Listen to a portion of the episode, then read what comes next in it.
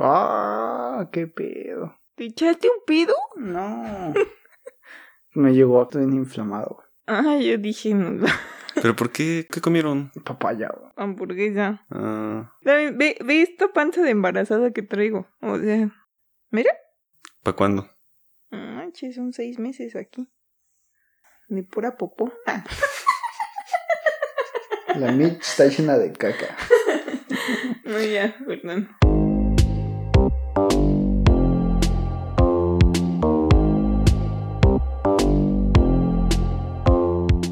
Bienvenidos al quinto episodio de Conversaciones que te dejan calvo.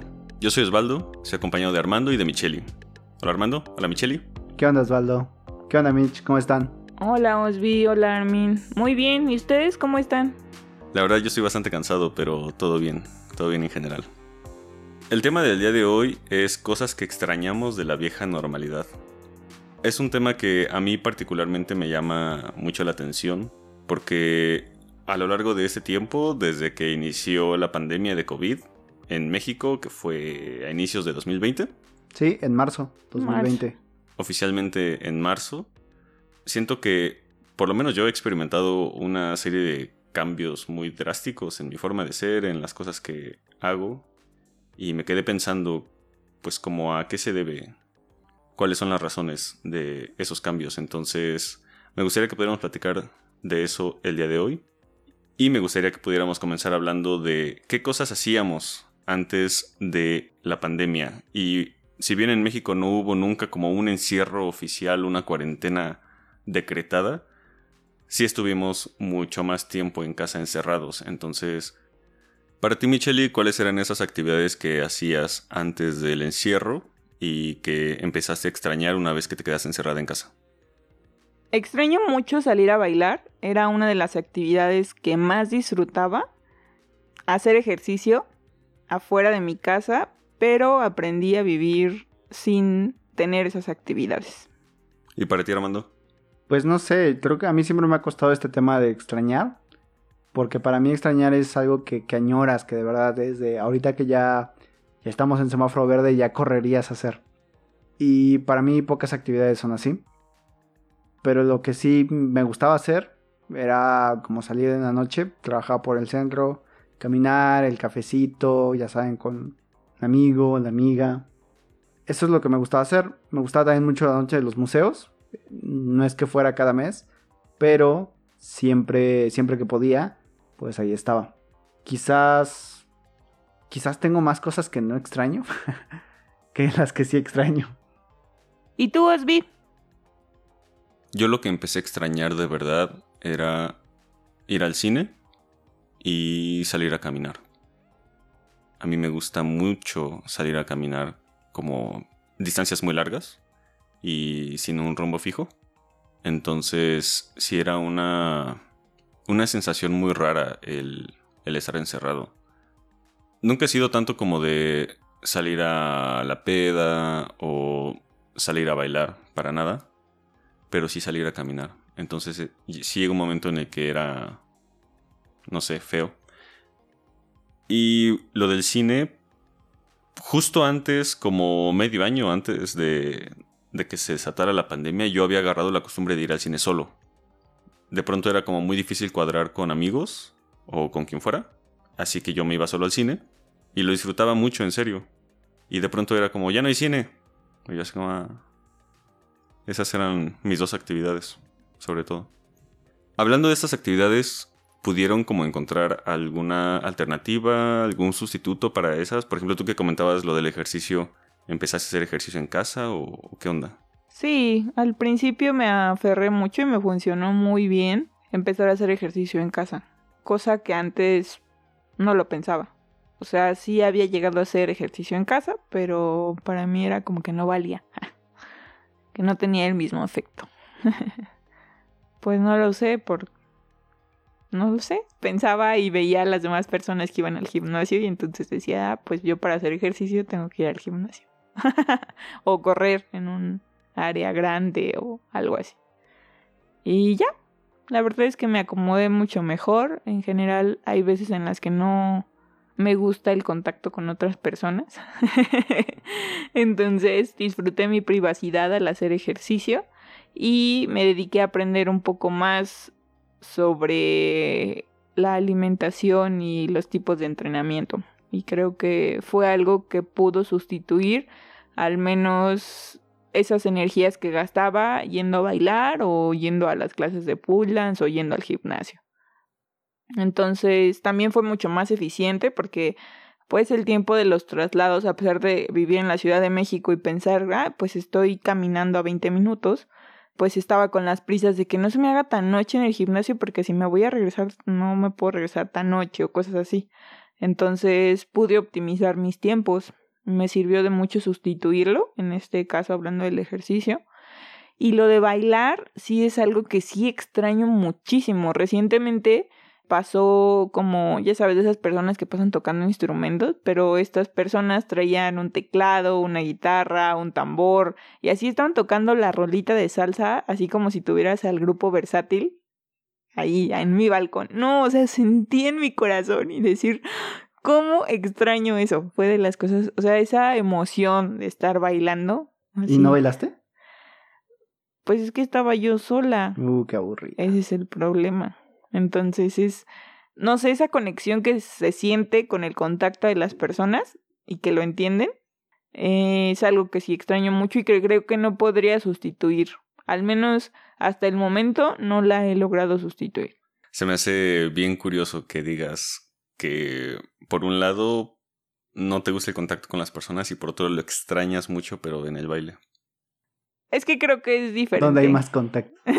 Ajá. Es diferente. O sea, no, no lograría explicarte la sensación que es de encontrar una pareja de baile. O sea, tú estás con muchas personas y encuentras a alguien que te saca a bailar, pero también lo disfruta de la misma forma. Podríamos hacer un episodio solo de esto, amigos. Ah, yo me quería aventar ese chiste. lo tenía así en la punta de la lengua. Pero el contacto en el baile es diferente. En mi caso, yo cambié totalmente de actividades. Digo, no es algo como que super añore, pero tan pronto comenzó la pandemia, yo vi y dije, esto va para largo. Había tenido ganas de comprarme una consola y me la compré. Entonces me dediqué a jugar los primeros meses. Entonces, todo el tiempo que yo tenía libre, me descargaba un juego, me ponía a jugar y me la pasaba muy chido. Después de eso estuve mucho saliendo pues a ver a mis amigos, que pues en eso lo recordarán que nos vimos mucho, mucho y, hacíamos diferentes actividades, jugar juegos de mesa, simplemente estar juntos.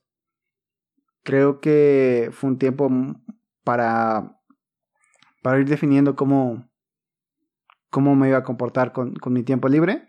Cuando aún vivía con mi mamá al inicio de la pandemia, veía mucha más televisión ya posteriormente me mudo y adopto otra vez nuevas actividades. Retomo la lectura, comienzo la meditación, comienzo el ejercicio y pues fue lo que me ayudó a, a llegar a un, no sé, como, como este meme de conocerte a ti mismo, pero yo me caí chido y dije, ah, está, está muy chido. Ese meme no lo topo. No, el meme de hay que conocerse a ti mismo y desde ya me conocí y me caí mal. pero no, yo me caí muy chido. Entonces, por eso creo que puedo decir que no añoro nada de, allá afuera porque me siento muy bien con, conmigo mismo.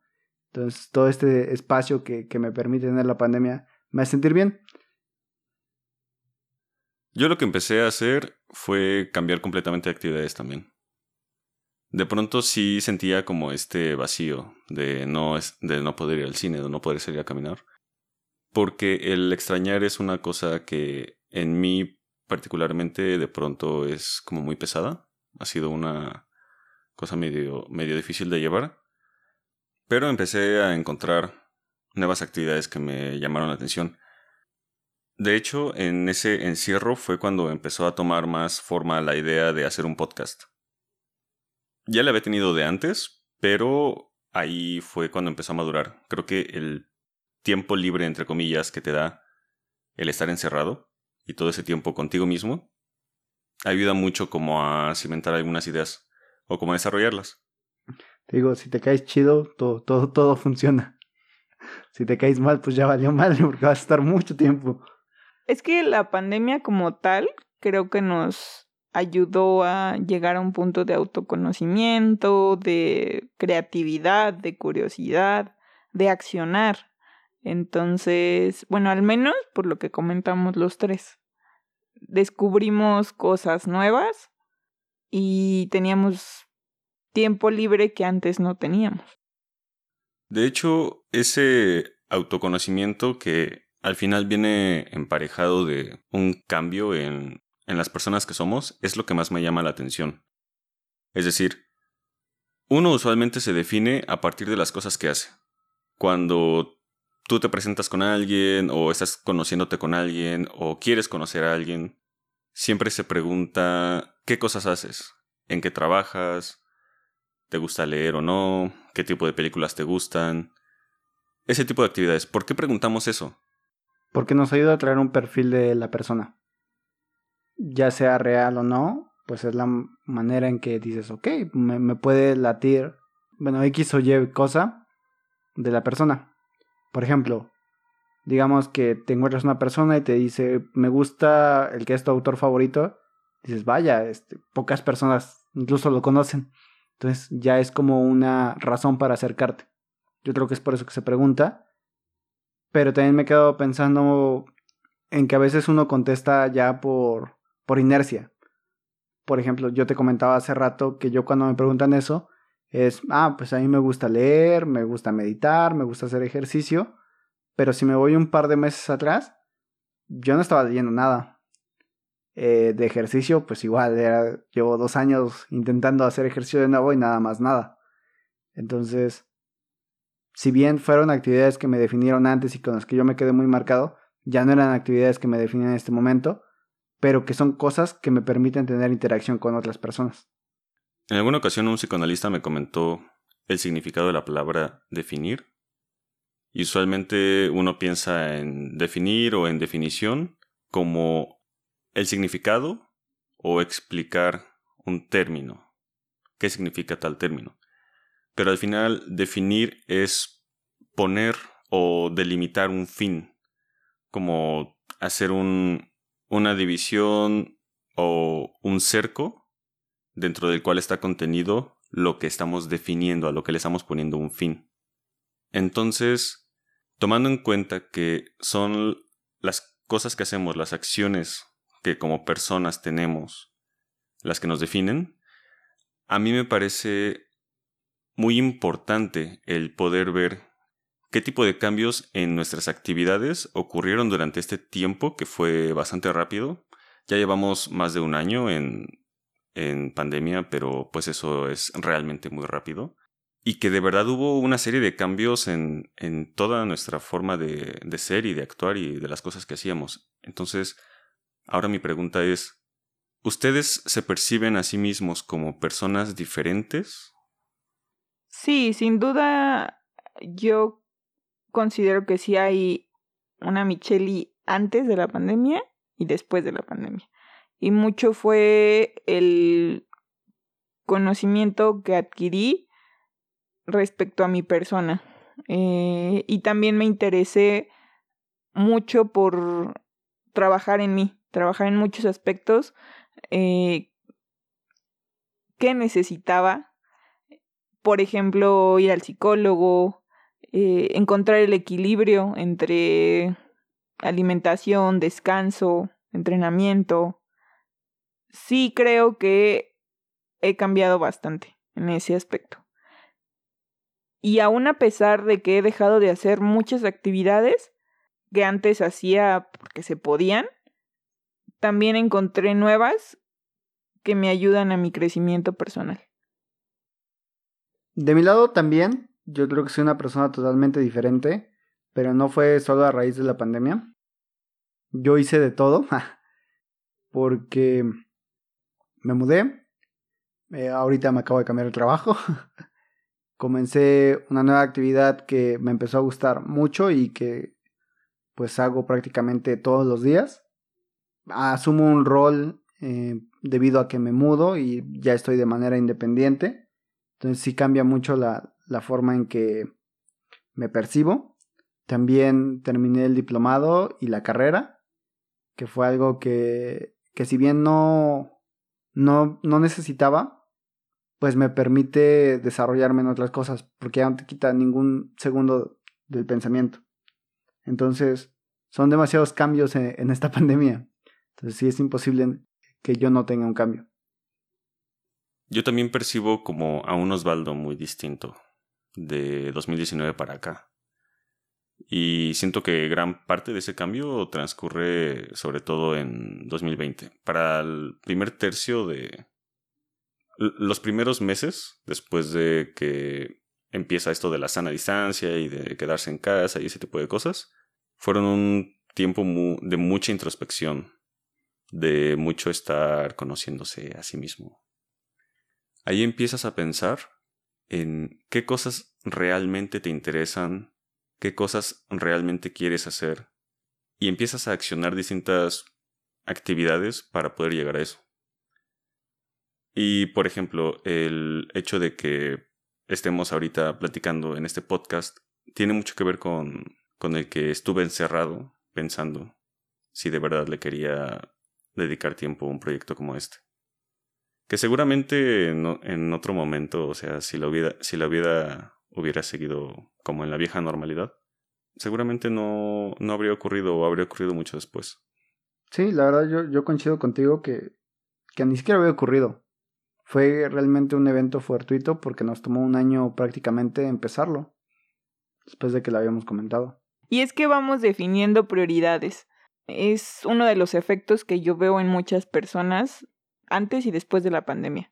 Las personas hemos aprendido a definir las prioridades en nuestras vidas. Entonces ya no le dedicas el mismo tiempo a ciertas actividades que quizás no te enriquecían. Al menos yo he visto ese efecto y eso pasó en mí. Que otra vez estamos hablando de nuestro privilegio, ¿eh? porque pues nos tocó la fortuna de que ninguno tenía que salir. Sí, sí, completamente. Ese es un factor muy importante. Importantísimo. Ocurrieron dos cosas. Em, en el país no se decretó como tal nunca una cuarentena, pero sí el gobierno recomendaba el quedarse encerrado en casa. Sin embargo, muchísima gente no lo podía hacer porque tenía que trabajar. Al no decretarse una cuarentena, el trabajo continuaba. Que incluso hasta grandes empresas que no necesitaban ir, hicieron ir a sus empleados. Yo recuerdo a una amiga de la universidad, trabajaba en un banco bastante grande, y siempre fue. Nunca le dieron home office. Sí, se vieron muchas cosas medio extrañas respecto al quedarse o no en casa, pero Sí, nosotros tuvimos esa fortuna de que en nuestros respectivos trabajos la instrucción fue home office. Y hay muchísima gente que, que no pudo volver a su casa a trabajar, tanto porque no los dejaban, como porque su trabajo no permite el home office. Todas las personas que tienen que ver con transporte, con atención directa, no sé. Salud.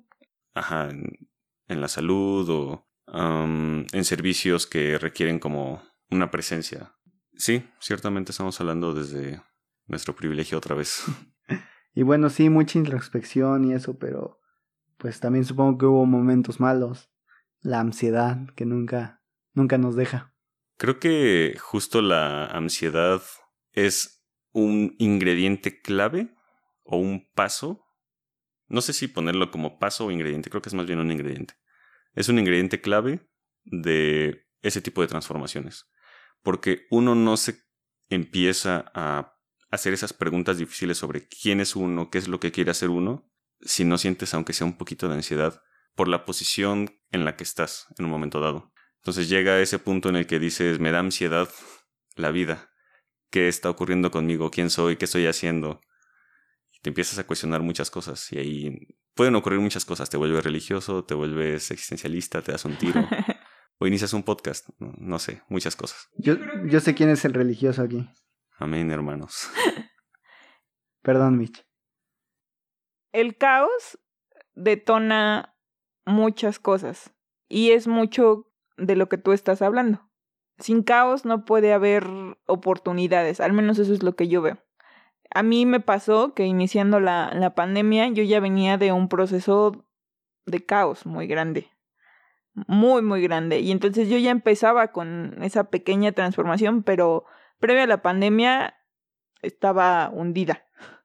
Y puedo decir que al menos este año de pandemia fue esa calma que yo necesitaba y donde más he crecido. Y sí, es mucha introspección, pero no llega sola. Y pues sí, puede ser provocada por la ansiedad y por muchos otros factores. Pero así como Armando menciona, sí es detonante de muchos cambios que tuvimos en nuestras vidas. Todas estas preguntas, estos cuestionamientos de los que hemos hablado aquí es porque al final hay una gran pregunta que a mí de pronto me pues me quita el sueño para usar esa expresión. Y es cómo se construye la identidad. Cómo llega uno a ser uno a partir de las acciones de uno. Es decir, uno empieza a ser quien es porque uno decide hacer cosas o simplemente uno es y va por ahí reflejando eso que ya es en sus acciones.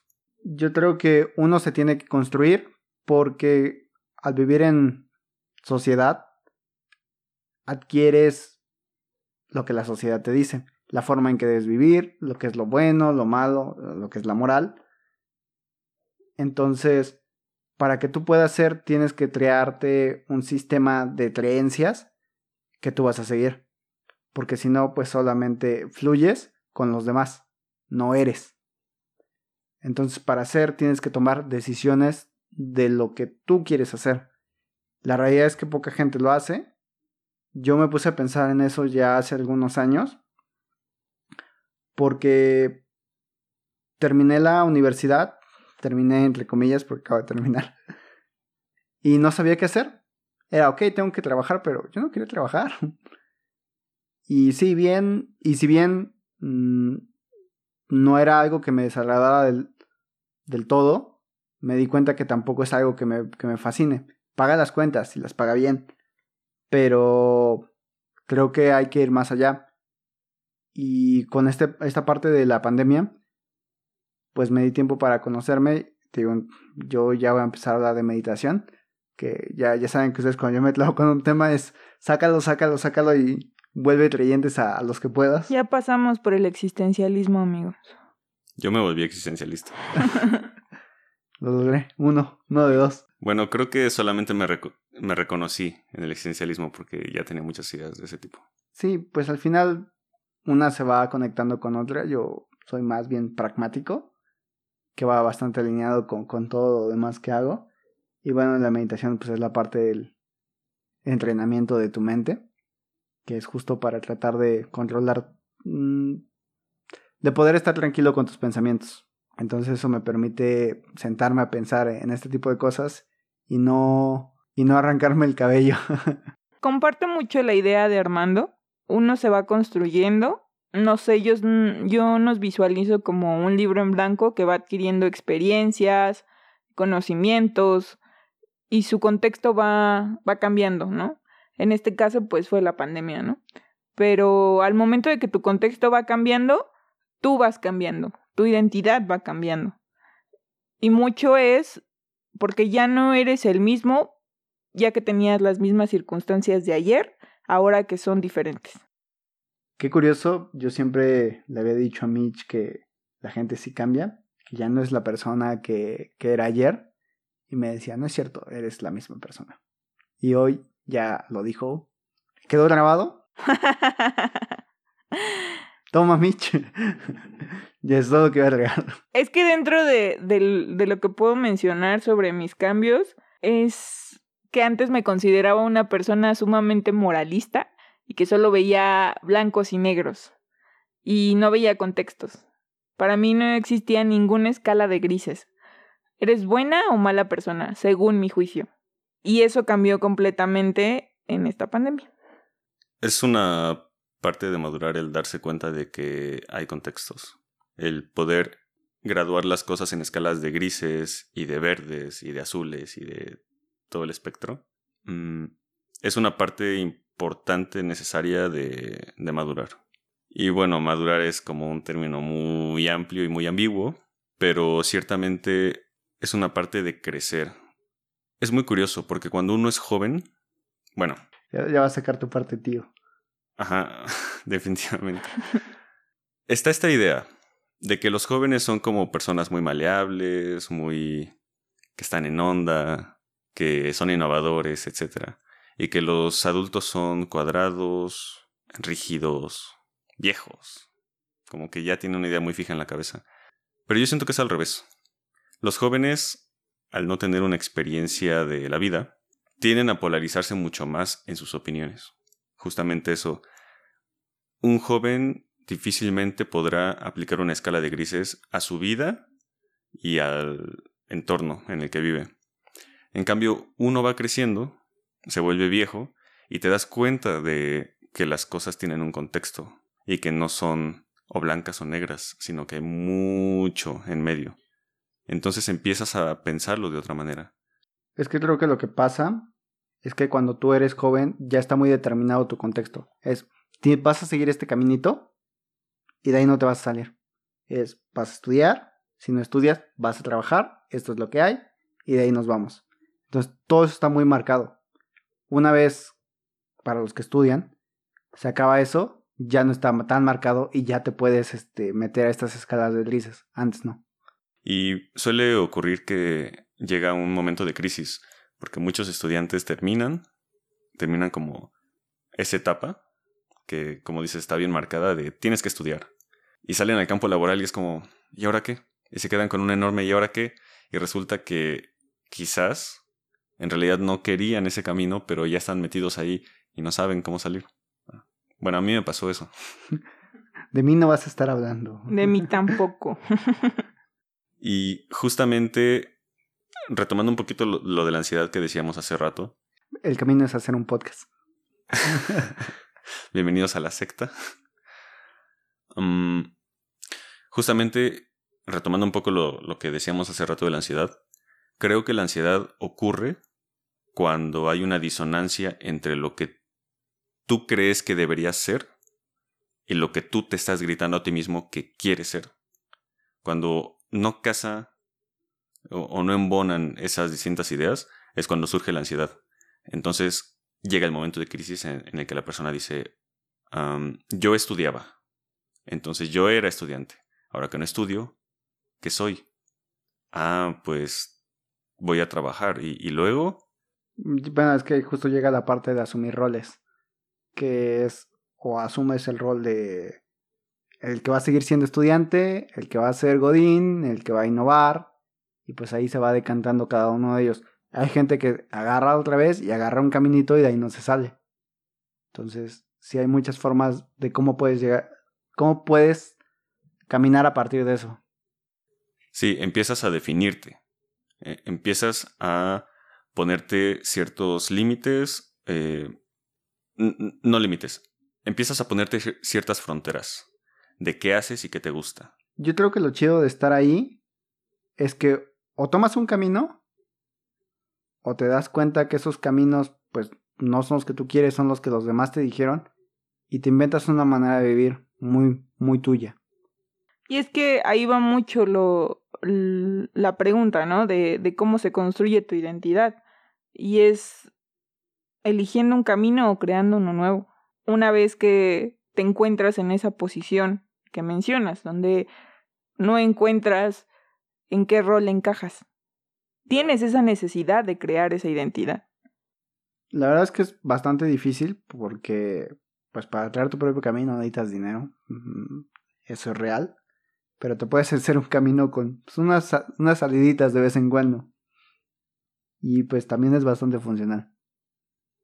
Les quiero preguntar otra cosa. En este tiempo de encierro y de cambios y de construcción de identidad y eso, ¿qué tipo de herramientas o, estrategias siguieron tanto para su vida cotidiana como para estos momentos de crisis existencial? ¿Podrían compartir alguna?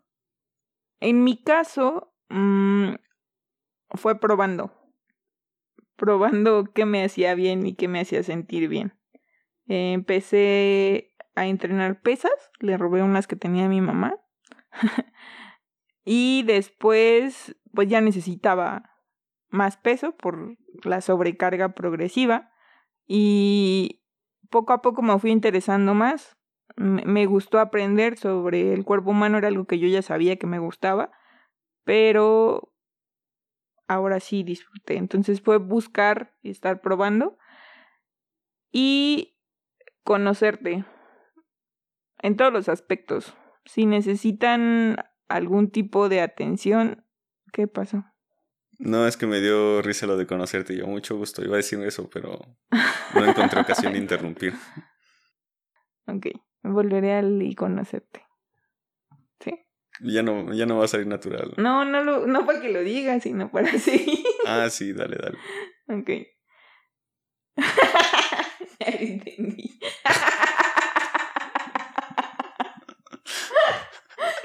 Ya, ya, ya, ya. A ver, ¿qué pones esa cara? No fueras tú diciendo. Porque me duele el estómago. ¿Vivir o no vivir? ah, ese está muy bueno, lo tengo que dejar. Eh. ¿Quieres ir al baño? No, es que me dio un retorcijón bien cabrón. A mí también, no sé qué. Chale, sí están bien viejos ya. Ok. Y conocerte. A ti no, ti. Mucho gusto. eh, hacer esa introspección. De mi lado me ayudó mucho tener atención psicológica, que me llevara a un tracking completamente. Hoy es el día que ya estoy a nada. Saludos a mi psicólogo. Espero que nos esté escuchando.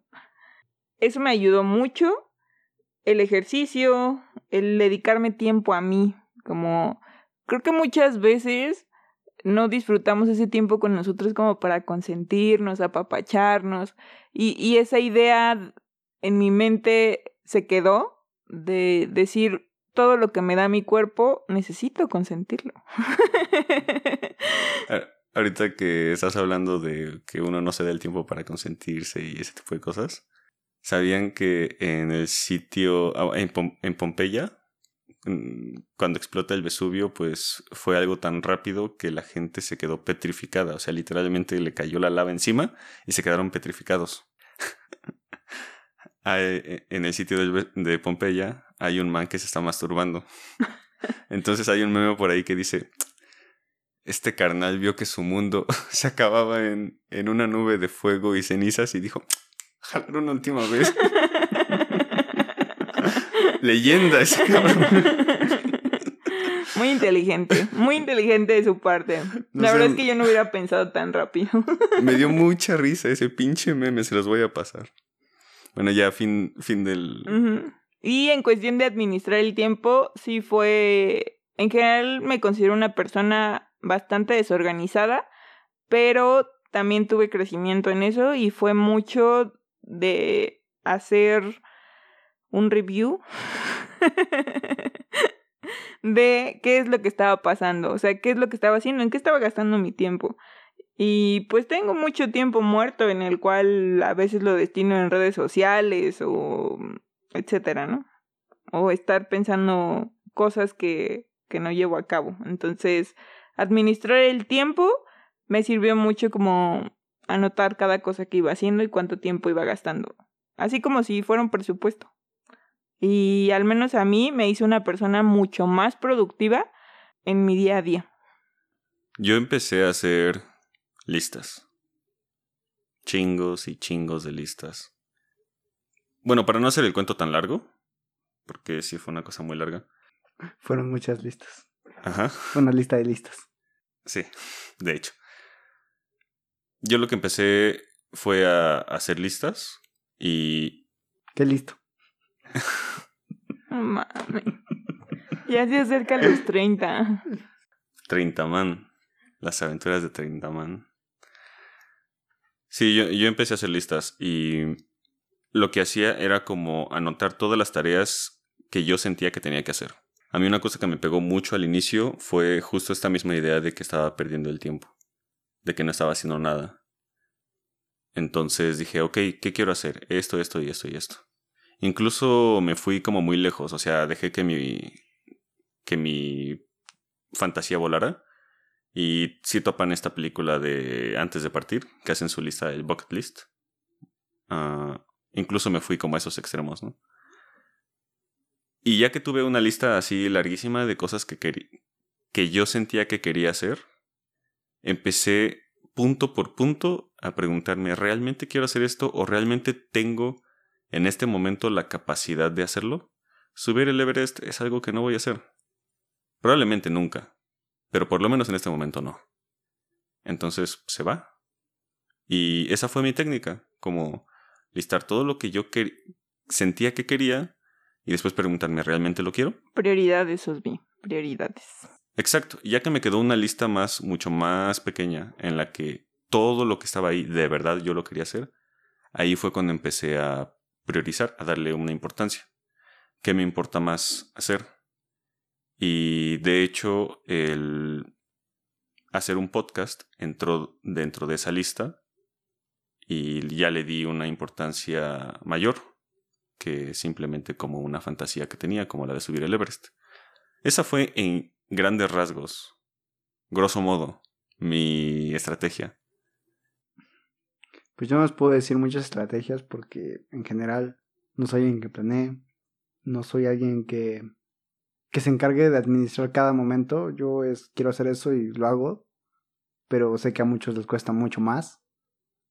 Por ejemplo, yo empecé a hacer esta actividad de la meditación, la había tomado, hecho antes, pero dije, ahora sí lo voy a hacer en serio. Y lo hice sin más. Pero algo que vi que, que sí me ayudaba un poco fue programar las actividades. Esto me ayudó Osvaldo, que él fue quien realmente puso las tareas a hacer. Y vi que era útil. Digo, no es como que se me olvidaran, pero si no lo tenía anotado era de ah, al rato. sí lo hacía, pero más al rato. De hecho, justo también eh, yo me acostumbré a usar un calendario. A mí me cuesta mucho como accionar. O sea, llega la fecha, sé que tengo algo que hacer y me cuesta mucho trabajo el, accionar. Pero ya me acostumbré completamente a tenerlo siempre en un calendario. Entonces, por lo menos, no se me olvida lo que hay que hacer. Sí, es de bastante utilidad. Ese sería, creo que, el mayor consejo como para que se pueda administrar el tiempo de manera eficiente. Ah, ya sé qué estrategias sí pueden aplicar. Eh, dejen sus redes sociales. Las redes sociales dan ansiedad y quitan mucho tiempo. A mí me costó mucho trabajo el dejar las redes sociales. Eso no ocurrió en esta pandemia. Bueno, ustedes lo saben, pero le comento a la audiencia. a, mí me costó mucho trabajo dejar las redes sociales cuando lo hice. Sí, sí fue un momento como muy extraño y ahorita que lo pienso hacia atrás es como muy chistoso porque ¿por qué uno tendría tantos problemas para dejar Facebook o Instagram o algo así?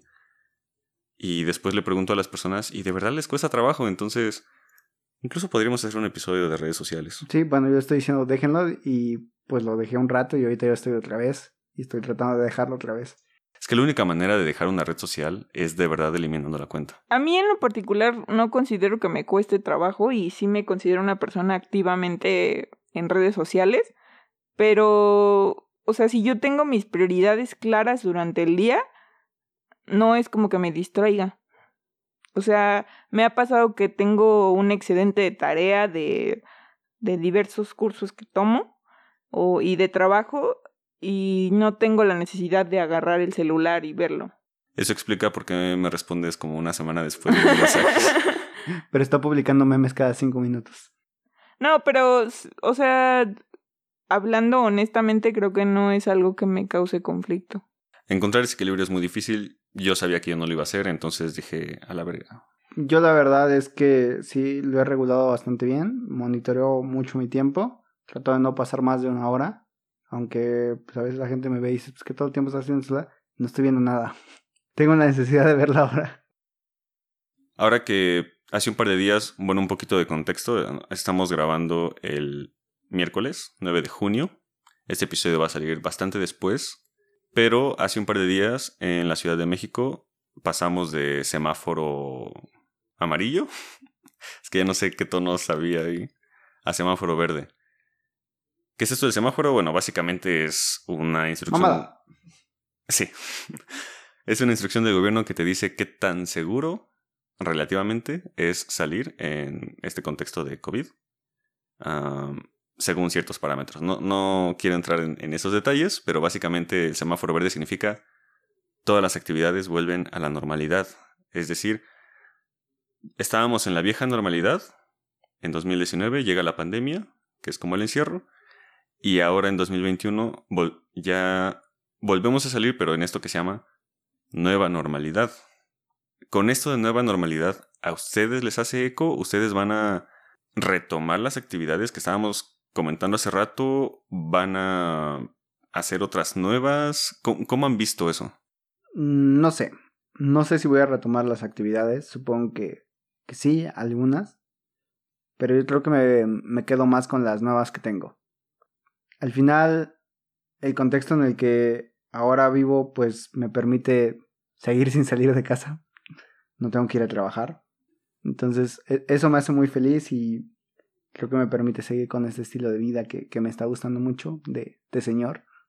Y pues sí, estaría chido salir a echar la chelita con una morrita o dos. A mí en lo particular me surge una duda con esto, o sea, las burlas que le hacemos a, al Armin de que ya es treintón. Este, y es si esto será un efecto causado por la pandemia o por la edad en la que estamos atravesando. Yo siento que se juntó. Es, es un fenómeno potenciado. E, e, esa es otra discusión distinta y muy larga, pero para mantenerlo así como en el contexto de tu pregunta, la pandemia fue un catalizador para un montón de cosas. Muchos procesos políticos, económicos, sociales, de todo tipo, se vieron potenciados y catalizados por la pandemia. Esto del el boom del home office, por ejemplo, es algo que ya se, ya se veía venir, pero que con la pandemia tomó verdadera relevancia. Y en México era algo que se veía así, uh, bien lejano para que nosotros nos estuviéramos jubilando. Y ahora ya es algo que vivimos en, en el día a día. Entonces se juntó el... A mi parecer es muy difícil, o si no imposible, establecer una edad de cambio personal. Porque estamos cambiando constantemente todo el tiempo. El que no cambia se muere. Entonces, no diría que el tránsito de los 20 a los 30 son como esa gran época de cambio, pero ciertamente tiene su propio momento de cambio. Y con eso de la pandemia lo que, se, lo que sucedió fue que eso se aceleró, se catalizó y, y de pronto las cosas ocurrieron en un periodo de tiempo mucho más breve del que normalmente habrían ocurrido. Así lo veo yo. Que, ajá, justo, no es para todos, ¿no? Fue, en mi caso, algo que, que ayuda mucho es mudarme, que ya hablamos en el episodio anterior. si no lo han escuchado, escúchenlo, está muy bueno sí es una combinación entre la pandemia y la edad. Al menos las personas que he conocido mayores a mí, sí han vivido como esa transición de adulto joven, en el cual ya prefieren quedarse en su casa, la cruda ya les pesa más, ya prefieren destinar el tiempo a sus prioridades. Y sí creo que la pandemia fungió como un catalizador, no sé si para que nos llegara antes o la sintiéramos más. Sí, yo diría que ambas. Sí, yo también creo que lo apresura, pero sí son ideas que ya venían trabajando desde antes. En general, con todo esto que hemos hablado, dirían que se sienten satisfechos de los cambios y los resultados obtenidos a raíz de haber vivido un proceso histórico como este? Sí, sin duda. No cambiaría el crecimiento que he llegado a tener. Y contestando a tu anterior pregunta, porque me quedé con ganas de contestarla, quizás puede equilibrar teniendo un poco de actividades diferentes a las que actualmente ya tengo, pero en lo particular no me gustaría regresar a lo que antes tenía. Creo que se queda mucho eso de poder administrar mi tiempo, de priorizar, de, de disfrutarme, de consentirme y de saber en qué dedico mi tiempo y a qué no. Me parece curioso que, que, lo digas. No hace mucho escuché un podcast que justo hablaba de las personas adultas y hacen una pregunta muy similar. ¿te gustaría ser la persona que, eres cuando, que eras cuando tenías 20? Y la respuesta es no. ¿Por qué? Porque todos estos años que he podido avanzar me han permitido pues conectarme más conmigo y pues darme cuenta que a los 20 no estaba tan chido como estoy ahorita. Creo que para nuestro caso funciona igual. Digo, no tenemos 40 años todavía. Pero la realidad es que sí, yo no quisiera tampoco ser el de los 20. Una vez más llegamos al momento más triste del episodio, que es cerrar la conversación. Y una vez más me gustaría preguntarles con qué se quedan de esta pregunta que les hice al inicio, con las cosas que estuvimos platicando el día de hoy, y si les gustaría decir como algo más a la audiencia o en general. Pues hablando desde nuestro privilegio y nuestras circunstancias privilegiadas, puedo decir que ver en retrospectiva cuánto has crecido es bastante satisfactorio y te puede dar un autoconocimiento más grande. Es importante el invertir tiempo en nosotros, priorizar siempre nuestro tiempo. Creo que es lo más valioso que llegamos a tener, el tiempo. Y saber en qué, con quién o en dónde utilizarlo, a mi parecer, es la manera más eficiente de vivir. Pero ¿quién soy yo para decirles cómo vivir? Es lo con lo que yo me quedo haciendo referencia al tema, pues está bien extrañar cosas, pero también está bien generar nuevos hábitos. Todos estamos cambiando y los cambios siempre dejan algo, algo bueno. Entonces, con eso me quedo yo. ¿Y tú, Osvaldo? La reflexión que me queda, que a día de hoy es algo que sigo desmenuzando en esos momentos en los que no hay nada, que, no hay nada más que hacer, es cómo el ir decidiendo el hacer o no hacer ciertas cosas es lo que nos va definiendo. Y definiendo en ese sentido, como les comenté antes, de dar un límite, de, de separar una cosa de la otra. Es un tema que se me hace muy interesante. Y en general, hablando de mí, me gusta el, ese proceso de cambio que se ha detonado a raíz de, de la pandemia. Eso es con lo que yo me quedo. Con eso cerramos este episodio y los invitamos a escucharnos en nuestra siguiente emisión. Queríamos guardar el tema para el episodio 69, pero nos pudieron las ganas. Entonces, nuestro siguiente tema será vida sexual. Si les interesa. Y si tienen vida sexual. no olviden seguirnos, eh, suscribirse en donde sea que nos estén escuchando. Estamos en todas las plataformas de podcast. Spotify, Google y Apple y todo eso. También tenemos una recién creada cuenta de Instagram, arroba conversaciones que te dejan calvo, así, todo junto. Y también tenemos un canal en Telegram, arroba CQTDC.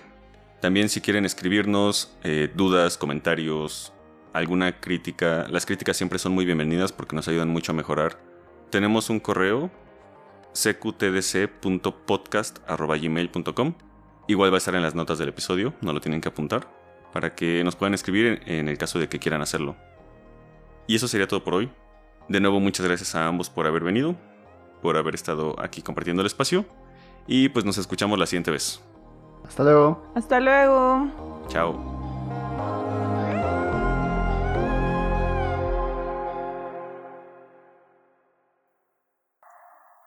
Pinche perrito. Es el de Shrek. A ver, déjales ladro. No, no, no. Una vez, les puedo contar una anécdota. Ajá. Una vez, a mí me gustaba cuando era pequeño ladrarle a los perros. y es que tenía un buen ladrido, yo tenía un buen ladrido. ¿Tenías? Todavía lo tienes. No, pero antes era perfecto, güey. Y un chillido de perro, o así, no manches, es épico, sí persona que conozca que me conoció en la secundaria y en la preparatoria es como, hazle como perro, hazle como perro, porque tengo un chillido bien chingón. y entonces, ya no me sale, ya lo he intentado, ya no me sale. Y, ay, yo hablando en el micrófono. y entonces, un día iba en la calle y entonces se me ocurrió darle a un pinche chihuahua, ¿no? Pero estaba dentro de su, como tenía como una reja. Entonces le empecé a ladrar, pero yo no vi que la puerta estaba abierta. y entonces pinche perro se me puso. Yo iba con mi mamá y me dijo, no le hagas eso. Y ahí voy y empecé a ladrar. Mucho, así mucho. El pinche perro se salió, pero yo no vi que aparte atrás traía tres schnauzer. Entonces, pinches perros me dieron la correteada de mi vida desde como dos cuadras atrás de la casa. Y ya corrí y mi mamá estaba cagada de la risa. Porque iban conmigo, a pesar de que mi mamá estaba conmigo, iban por mí. ¿Pero te llegaron a morder? No, pero sí me dio miedo. Es que como era bajada, sí alcancé a dar vuelo para llegar. Pero ya,